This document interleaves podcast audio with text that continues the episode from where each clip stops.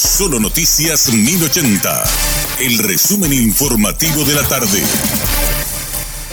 Hola, soy Richard Toñanes y este es el resumen informativo de la tarde. Arribó al país un lote de la vacuna contra el virus de papiloma humano que se distribuirá según demanda a las regiones sanitarias del Ministerio de Salud para reforzar el stock de los vacunatorios. La misma puede prevenir casos de cáncer de cuello de útero, pues representa en un 90% de los tumores asociados con esta enfermedad. Todas las niñas de 9 a 14 años deben recibir esta vacuna que se aplica de forma gratuita en los vacunatorios de la cartera sanitaria a nivel país.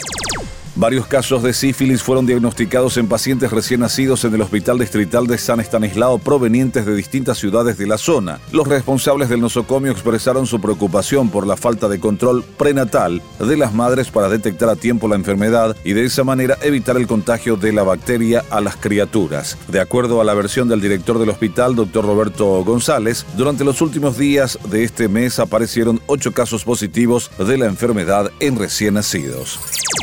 La Secretaría de Emergencia Nacional continúa llevando asistencia a los damnificados tras las inundaciones registradas en Vallemí y Puerto Casado. Se estima que más de 3.500 familias se vieron afectadas en ambas zonas. El informe indica que se han realizado varios envíos de colchones y principalmente alimentos no perecederos a fin de que se pueda asegurar la alimentación de las personas que debieron salir de sus hogares.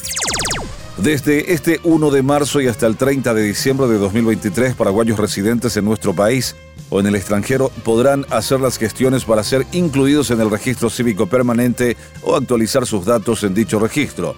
Dichos trámites se realizan en las oficinas del registro electoral distribuidas en todo el territorio nacional de martes a domingo y feriados de 7 a 19 horas. Las ubicaciones de las sedes están disponibles en la página web del Tribunal Superior de Justicia Electoral. La Dirección de Meteorología emitió un aviso especial en el cual anuncia un sistema de tormentas para este martes que afectará el centro, sur y este de las regiones occidental y oriental.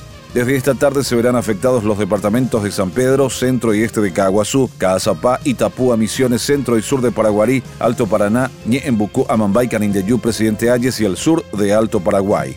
Para esta zona se anuncian lluvias con acumulados de entre 50 y 80 milímetros, ráfagas de vientos que podrían estar cercanas a los 100 kilómetros por hora, tormentas con alta frecuencia sobre el área y la probabilidad de caída de granizos de manera puntual.